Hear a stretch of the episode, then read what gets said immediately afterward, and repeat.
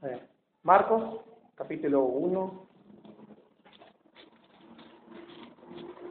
14 y 15. Es el principio del ministerio de Jesús. En, la ciudad de Galilea. Dice así. Después que Juan fue encarcelado, Jesús vino a Galilea predicando el Evangelio del reino de Dios, diciendo, el tiempo se ha cumplido y el reino de Dios se ha acercado, arrepentíos y creed en el Evangelio. Ese es el llamado de Jesús. Entonces, ¿cuál debe ser la respuesta del hombre? Arrepentirse y creer. El arrepentimiento y la fe. De eso vamos a hablar hoy día. Vamos a hacer dos, tres sermones más o menos de esto. Hoy día vamos a ver más o menos cómo vamos a reconocer qué es el verdadero arrepentimiento. ¿Qué es el arrepentimiento para empezar? Es el tornar nuestro camino al lado opuesto de donde íbamos a estar. En el mundo hay un tipo de arrepentimiento, ¿no? Por ejemplo, incluso los inconversos. Me arrepiento de haber ido a esa fiesta. Me arrepiento de haber participado en esta carrera. Es un pesar. Es un pesar eh, de acuerdo a nuestro propio estándar, ¿no? Puede ser una cosa grave que ha pasado. Me arrepiento de, haber llevado a, a, mi amigo en esa carrera porque al final nos accidentamos y él murió y yo estoy vivo. Me arrepiento. O de repente me arrepiento de haber comprado esta torta porque salió fea. No o sea, son cosas que lamentamos el haber hecho nada más, pero bajo nuestro propio estándar. El arrepentimiento para con Dios es diferente.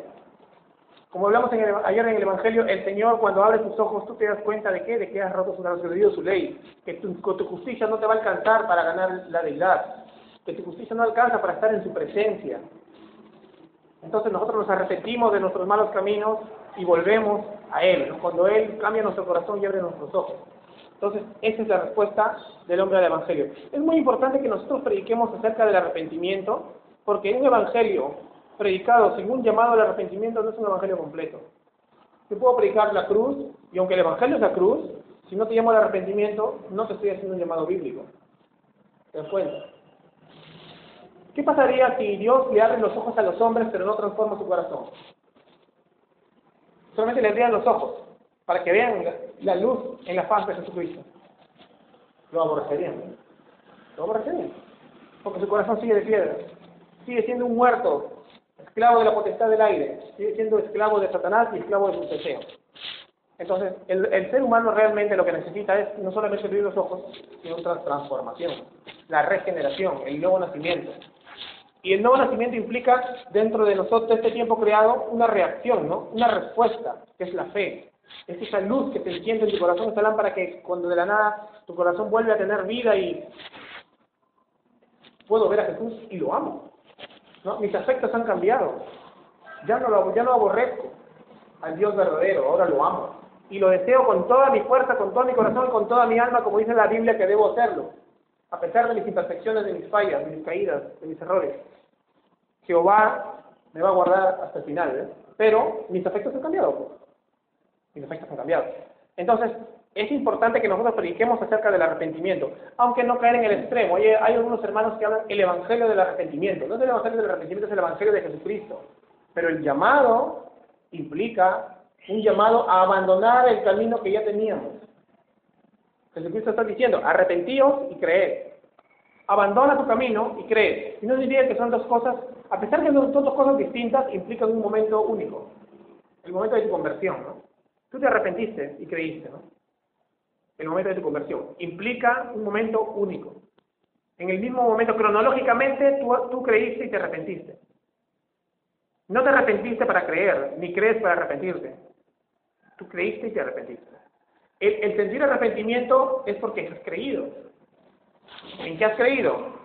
En que Dios mismo en la persona del Hijo, se hizo hombre, se se hizo igual semejante a un siervo, fue a la cruz cargando los pecados que él no merecía cargar, pero lo hizo por voluntad propia, y expió los pecados de aquellos que van a creer.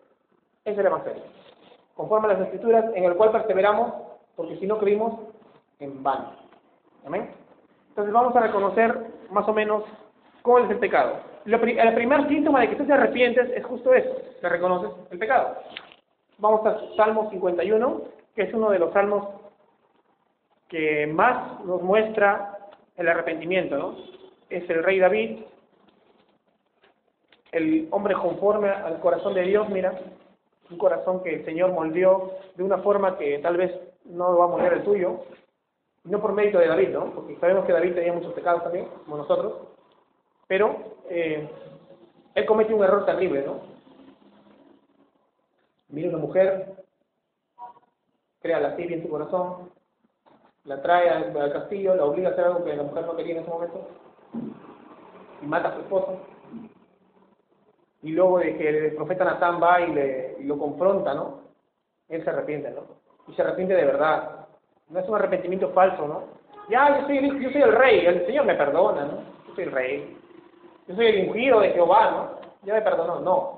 Nota que se arrepiente. ¿Cómo reconoce el pecado? El verso 3 y 4 dice, porque yo reconozco mis rebeliones y mi pecado está siempre delante de mí. Contra ti, contra ti solo he pecado y he hecho lo malo delante de tus ojos para que tú seas reconocido justo en tu palabra y tenido por puro en tu juicio. Hermanos, la evidencia de que tú realmente te has arrepentido en tu caminar cristiano es que vas a evidenciar reconocimiento de pecado todos los días. ¿Por qué un cristiano se arrepiente todos los días? Porque nosotros pecamos todos los días. No pecas al nivel de los del mundo, tal vez porque estos tíos se llevan con el espíritu y tienes el espíritu que te redarguye de pecado y que te detiene, pero pecas. ¿No? No estás glorificado. Y lo que va a pasar es esto, que tú vas a reconocer tu pecado. Mira lo que dice, mi pecado está siempre delante de mí. Él reconoce su naturaleza pecaminosa. Cuando algo está delante de ti, significa que ahí está siempre. Mi pecado está siempre aquí, ¿no? Mi pecado está constantemente, está ahí, ahí, ahí, ahí, ahí. Incluso en los momentos en que yo pienso que estoy fire, que estoy power, cuando más me confío en mí mismo, ahí me caigo de muela. ¿Por qué? Porque el pecado estaba ahí. Generalmente, cuando nosotros estamos, entre comillas, bien, cuando nos creemos que estamos bien y, caemos de cara es porque pasó esto. No reconocimos nuestro pecado delante de nosotros, ¿ves? No lo reconocimos. Hay una forma de no reconocerlo también, por ejemplo. Cuando tú crees que hay algo que estás haciendo y no crees que es pecado te está cicatrizando. No lo reconoces.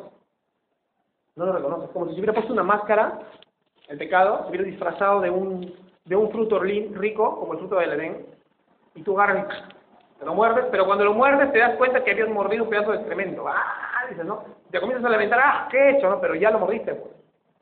Pero como Satanás que te disfraza también, como te acuerdan el ejemplo del chanchito y la oveja, Satanás te puede disfrazar el charco de un oasis delicioso y la oveja se acerca inocentona porque no reconoce el pecado y piensa que va a saciar su sed en, el, en, ese oasis, pero es un charco y termina cayendo. Eso es lo que pasa porque no reconocemos el pecado, porque no estamos firmes ni velando. Cristo dijo que estemos firmes velando para reconocer el pecado, para que no caigamos en tentación, en oración. ¿ves? Sin cesar para no caer en tentación. Estén firmes y velad, dijo. Velad, ¿qué significa? Estar mosca, estar atento, para reconocer el pecado para reconocer cuando viene disfrazado de cualquier cosa que nos parece normal incluso. Y esas cosas pueden suceder. David no reconoció su pecado, ¿no?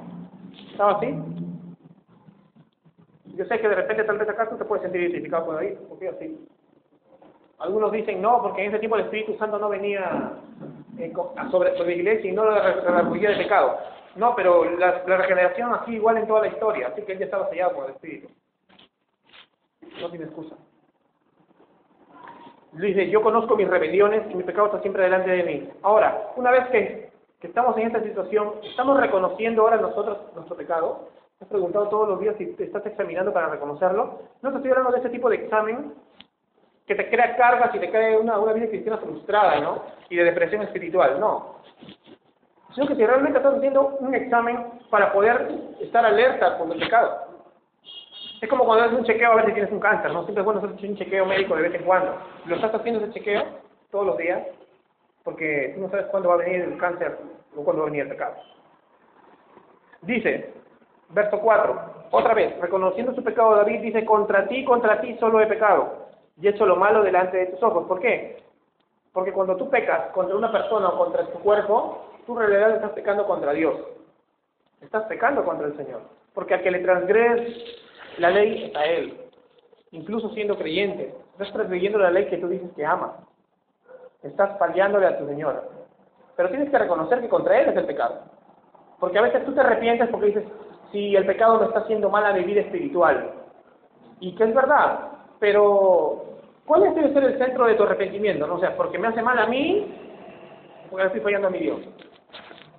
Dios, a Dios le estamos fallando. Entonces, aunque sí te va a hacer mal en tu vida espiritual, ¿ah? pero primero enfócate bien para que tu, arrepentimiento esté bien guiado, ¿no? ¿Contra quién es quien tenemos que arrepentirnos? ¿A quién es que tenemos que ir a... No dejar la ofrenda porque Cristo es la ofrenda, pero ¿a quién tenemos que ir? Con manos vacías, arrepentidos.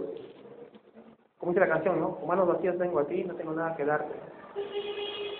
No tengo nada.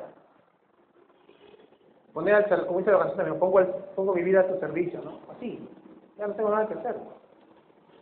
Contra ti he pecado y hecho lo malo delante de tus ojos. Otra vez recordando lo que a veces siempre les digo, ¿tú crees que Dios no te está mirando? O sea, ilusamente a veces nos convertimos en ateos prácticos y creemos que no hay Dios. Como dice el necio en su corazón, no hay Dios, tú dices, no, yo no soy ateo. A veces pasa. Cuando tú estás haciendo una cosa terrible, está Dios mirándote.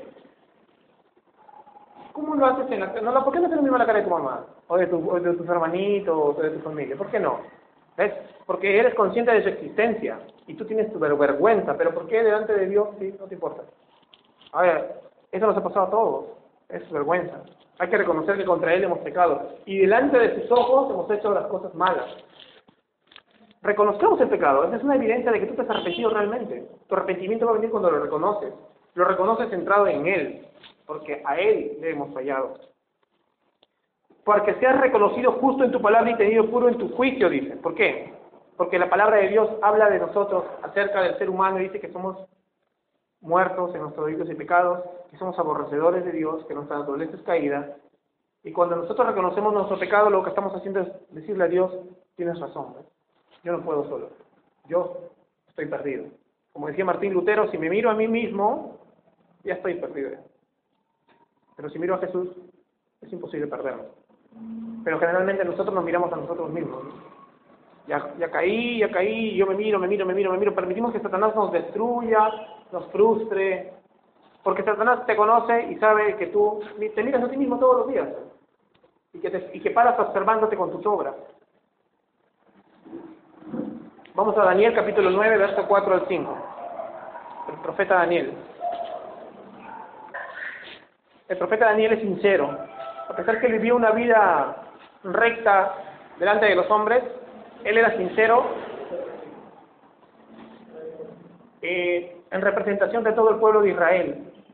Y esta es otra cosa, este es un aspecto que quiero hablar bien claro, que nosotros tenemos que reconocer nuestro pecado como iglesia también, no solamente de manera individual, sino tal vez que estamos pecando como congregación, como pueblo evangélico, incluso en esta ciudad. Dice, y oré a Jehová mi Dios, e hice confesión diciendo, Ahora Señor, Dios grande y digno de ser temido, que guardas el pacto y la misericordia con los que te aman y guardan tus mandamientos. Hemos pecado, hemos cometido iniquidad, hemos hecho impíamente y hemos sido rebeldes, y no hemos, nos hemos apartado de tus mandamientos y de tus ordenanzas. Voy a leer el 6. No hemos obedecido a tus siervos los profetas, que en tu nombre hablaron a nuestros reyes, a nuestros príncipes a nuestros padres y a todo el pueblo de la tierra. Como pueblo evangélico, como iglesia local también nos puede estar pasando eso. No estamos obedeciendo lo que dice la palabra. No estamos oyendo la voz que Dios habló a nuestros antepasados, a sus siervos los profetas. No estamos obedeciendo la voz de la revelación final, ¿no? Como dice Hebreos, ahora nos habla a través de su Hijo. No estamos obedeciendo la voz de los profetas. Tenemos que tener un corazón sincero como el que tenía Daniel y reconocer nuestro pecado individual, colectivo. Especialmente aquellos que nos hacemos llamar los religiosos, ¿no? Nosotros tenemos que reconocer nuestro pecado. Y siempre ser humildes, sinceros, de corazón para reconocerlo y llevarlo delante de Dios. Porque el reconocer nuestro pecado nos tiene que llevar siempre a un fruto. Una evidencia de que has reconocido tu pecado.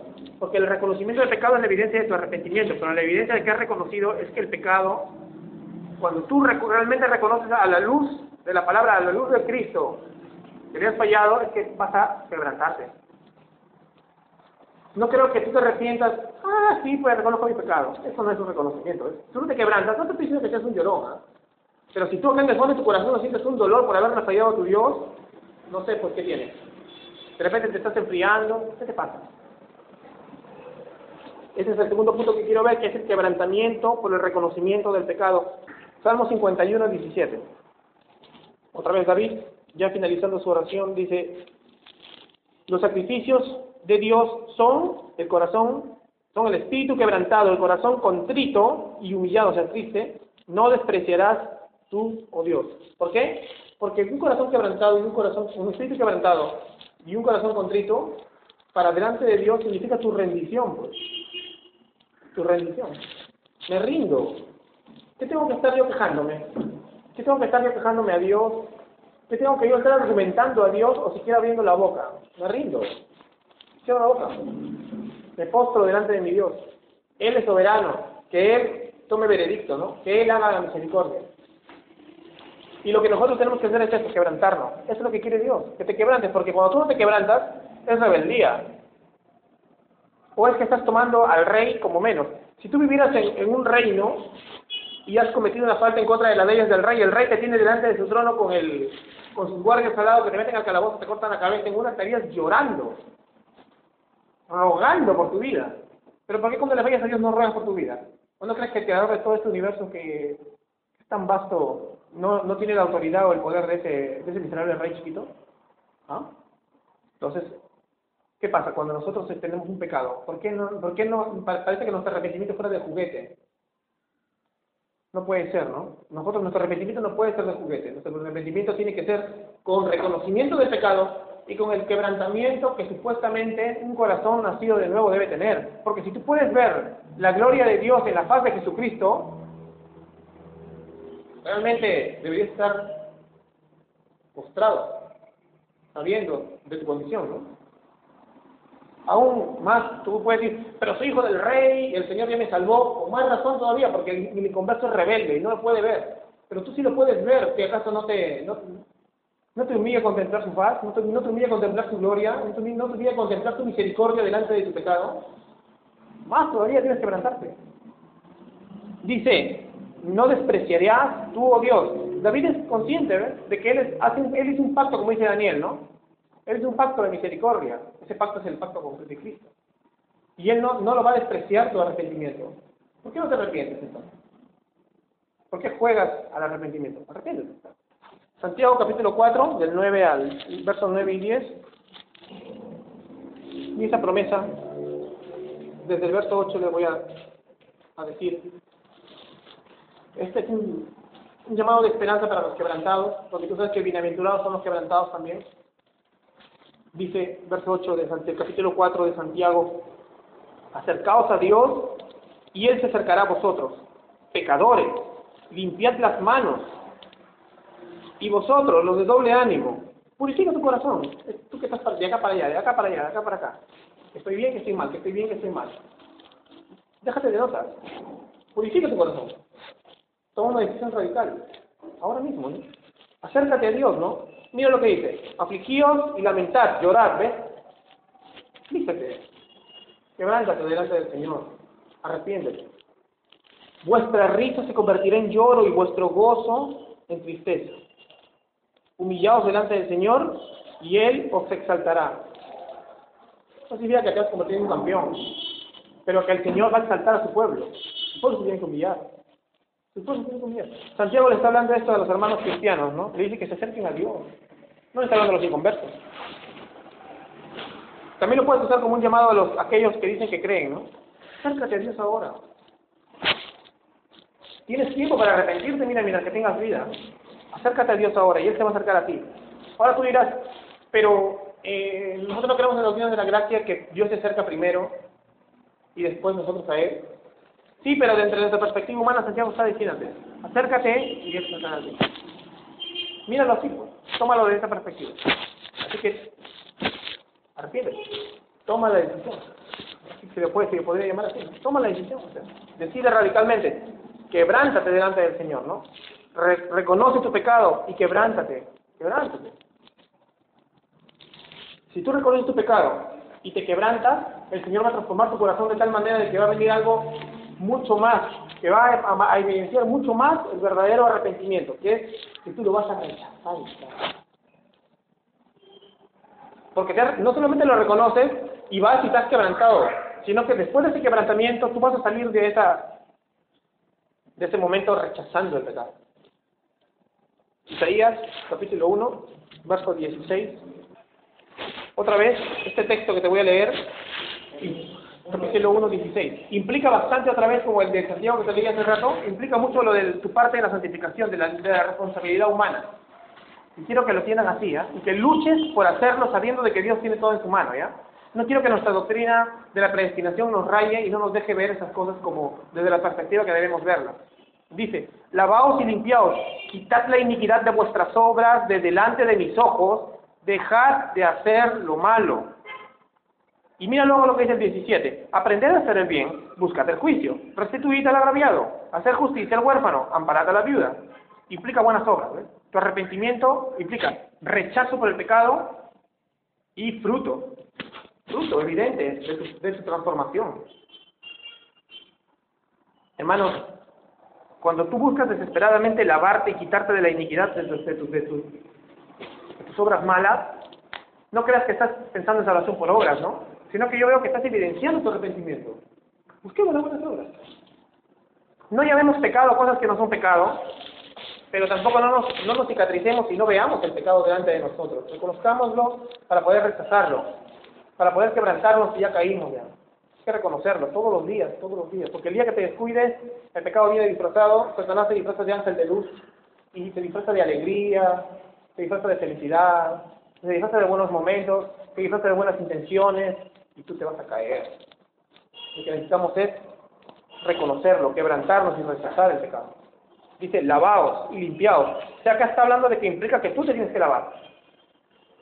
¿No? No creo que un calvinista le vaya, lo, vaya, este, como nosotros también, pero no le vaya a refutar a Isaías. No, Isaías está mal.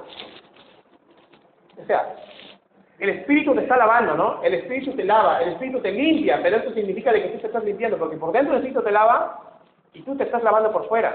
Porque si tú solo te lavas por fuera como los moralistas, eres un sepulcro blanqueado, ¿no? Por fuera te muestras hermoso, pero por dentro estás lleno de muertos.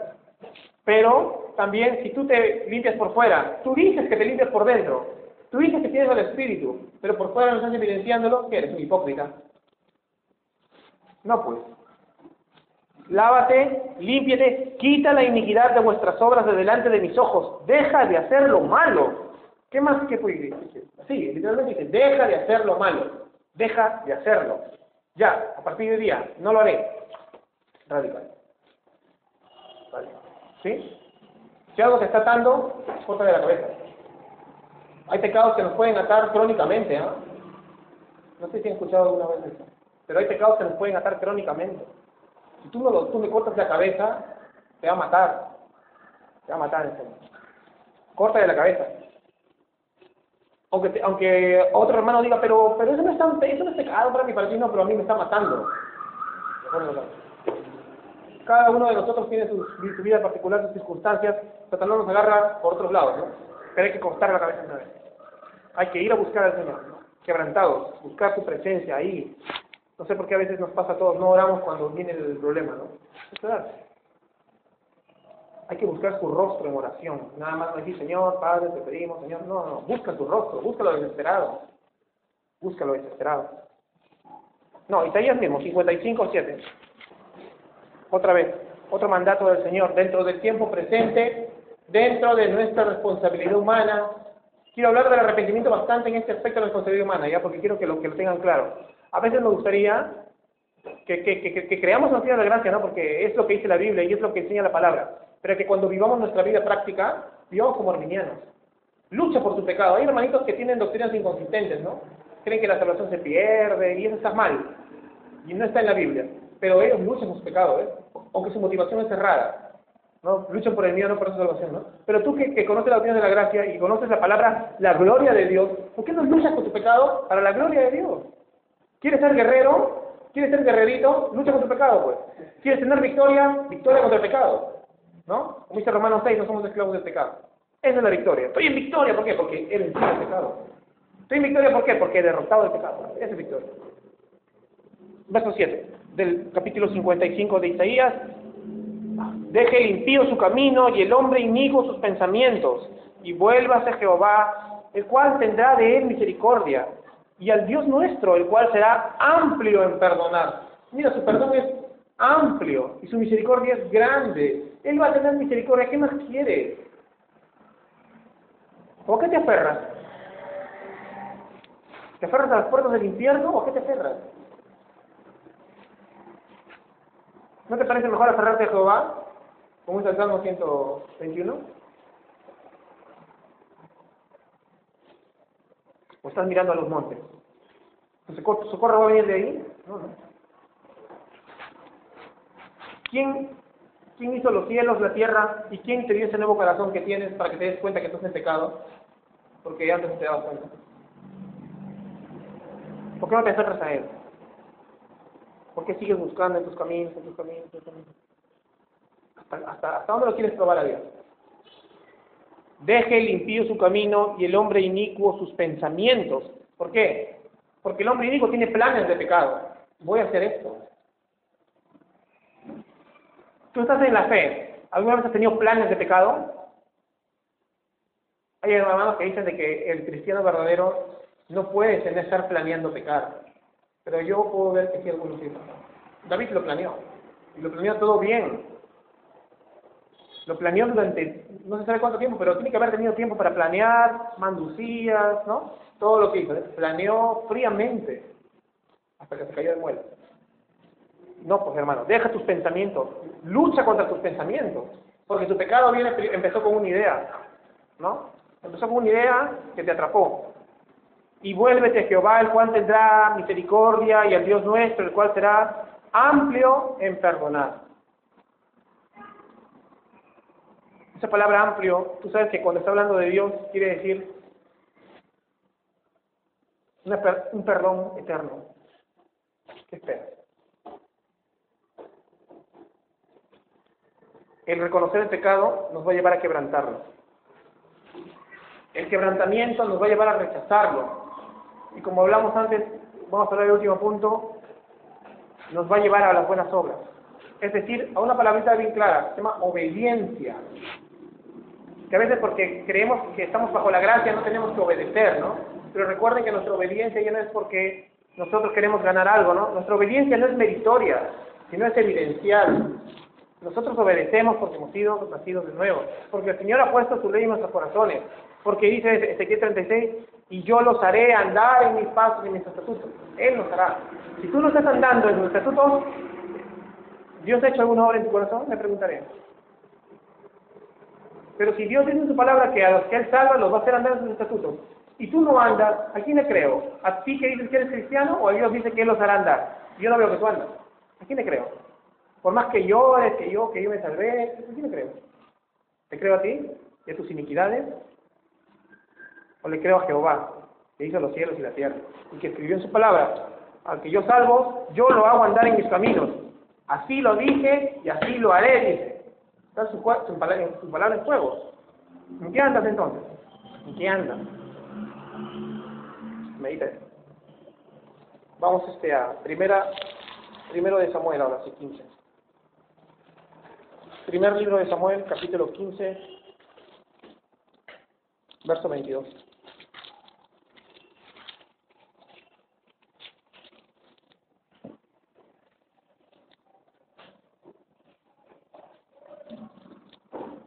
no obedeces, de nada sirve que vengas a la iglesia, de nada sirve que hagas, que prediques como Whitfield, que tres mil personas te escuchen. Es más, como dice Richard Baxter, antes de que tú seas predicador, verifica que tú seas salvo primero, no sea de que, como dice Pablo, debas ser descartado, ¿no?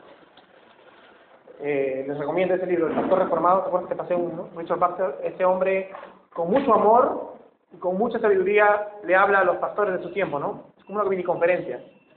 Te hace confrontar con tu pecado, ¿no?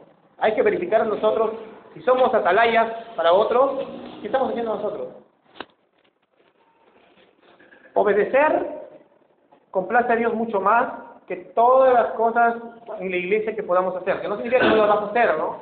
Pero si tú no obedeces y eres un religioso no sirve de nada. Dice, y Samuel dijo, ¿se complace Jehová tanto en los holocaustos y víctimas como en lo que se obedezca a las palabras de Jehová? Ciertamente el obedecer es mejor que los sacrificios y el prestar atención que la grosura de los carneros. La obediencia es más grande que cualquier otra cosa. No que mis emociones, ¿no? Yo quiero mi, eh, por ejemplo, el chico que les contaba, ¿no? No. Si tú sigues a un perverso que predica falsa doctrina, no hay espero que valga. Y tú tienes que obedecer la palabra de Jehová, que dice, apártate de los tales. Apártate de los tales, dice. No significa que lo vas a aborrecer, ¿eh? pero que te aparte. no significa que lo vas a rechazar. Apártate, ora por ello, pues, ¿no? Quizás Dios te conceda arrepentimiento, pero si tú tienes que obedecer. Si el Señor te, te, manda a que tú rechaces el pecado y que aborrezcas lo que Él aborrece, tú lo tienes que hacer. Haces eso. Obedece, busca al Señor. Además, estamos leyendo, Él tiene gran misericordia. Dice que el que empezó la buena obra, Filipenses, la va a terminar. Mira, tienes la oportunidad de arrepentirte, de quebrantarte, de rechazar el pecado y a Dios para ayudarte a que no vuelvas a caer. ¿Qué más quieres? No estás solo. Esta guerra no es para ti solo. ¿Te das cuenta? Tú no vas a luchar solo. Tienes el Espíritu de Dios. No hay, no hay tentación tan grande que tú no puedas soportar, sino que Dios ha dado juntamente con la salida. El Espíritu Santo está sellado para hasta el día de la redención. Todo está a tu favor. ¿Por qué entonces tanto somos, todos tan necios somos, no? Como el pueblo de Israel en el Antiguo Testamento, todo a su favor y la paran regando. ¿Por qué? Porque no miran a Cristo. No están mirando a Jehová. No lo estamos mirando a Él, no lo estamos contemplando, estamos mirándonos a nosotros, a nosotros, a nosotros. Dice, ciertamente el obedecer es mejor que los sacrificios y el prestar atención que la grosura de los carneros. ¿Estás enfocándote, prestando atención a Dios? ¿Estás mirando a la cruz o te estás mirando a ti? Ya creo que suficientemente nos hemos mirado durante todo el tiempo que no conocíamos al Señor para seguir mirándonos a nosotros mismos. No nos va a dejar caminar ni un centímetro Satanás si te estás mirando a ti mismo. Rápidamente vas a, vas a tropezar. Mateo capítulo 3 dice, verso 8. Quiero que lo leamos esto para entender que tenemos que reconocer, quebrantarnos, rechazar y obedecer. Quiero que te quede claro esto que hemos hablado hoy día, que no es un tema muy amplio, no he querido hacerlo amplio porque no he querido palabrear, ¿ya? He querido que lo tengan así, claro, como, como dice la palabra, porque es lo que necesitamos nosotros reaccionar. Dice, es un llamado que Juan el Bautista le hizo a los religiosos en el tiempo de, de, su, de su peregrinación. Haced pues frutos dignos de arrepentimiento. Si lees antes le dice generación de víboras, quien les enseñó a huir de la ira venidera. Generación de víboras. Eh, los judíos sabían que la imagen del traidor, la imagen del Satanás, es la serpiente del Edén, ¿no? Esta es una generación de diablos o sea, de falsos, de mentirosos, porque el padre de mentira, ¿no? ¿Nosotros qué somos? ¿Religiosos de generación de diablo? ¿O estamos realmente con el corazón dispuestos a servir a Dios?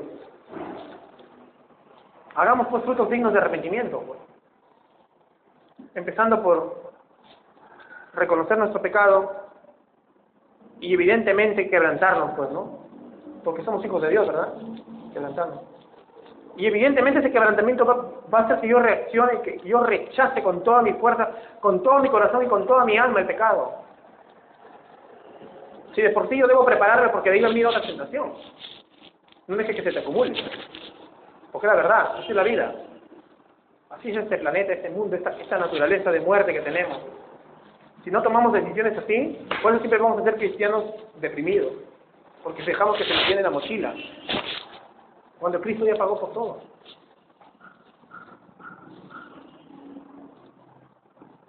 Mi oración es que nosotros realmente tengamos en claro qué es el arrepentimiento y que tomemos una, una decisión, hermanos, ahora mismo, ¿no? De rechazar todo esto. Cuando había conversado con algunos hermanos acerca de esto eh, por redes sociales, me han dicho que es un poco exagerado. Otros, ¿para qué? Pero algunos me dicen que es exagerado porque yo a veces estoy un poco duro, ¿no? O sea, yo, a veces me dicen, digo, total, me dices liberal porque me gustan otras cosas, pero a la hora que te hablo de pecado, no puedo ser liberal, por digo. Yo soy, eh, he entendido la Biblia que enseña la libertad cristiana, gracias a Dios me siento libre de legalismo, pero una libertad responsable, ¿no? Pero a la hora del pecado hay que ser drástico, ¿no? Acá ya no tiene que ver la libertad cristiana. libertad cristiana es libertad cristiana. Pero a la hora del pecado tenemos que ser drásticos, como Cristo fue drástico, córtate el ojo, sóstate el brazo y sácate el ojo. Si no nos arrepentimos de verdad, no somos creyentes y nos vamos a perder. No podemos jugar con el pecado ni un centímetro, ¿no? Y no es legalismo querer vivir en santidad, ¿no? ¿Ves? No es moralismo, ya está. Ustedes saben lo que yo creo de acerca de eso, ¿no? Y de ciertas cosas. Pero el pecado se nos mata, el pecado nos va a destruir totalmente. Y yo no quiero que, que nadie de los que algún día pasen por gracia urbana, incluso yo mismo, como dice Richard Baxter, tengo que examinarme. No quiero que ninguno de nosotros estemos en el cielo y no nos encontremos. ¿no? Mi, mi oración es que todos estemos juntos alabando al Señor. Y tampoco me daría mucha pena no encontrar a aquellos que yo vi que decían que eran evangélicos. Por más pecado que hayan mostrado, espero que algún día se arrepientan, porque yo he sido peor que ellos. Y más hipócrita todavía sido yo. Así que, si tú te sientes identificado con esto también, y con David, ¿no?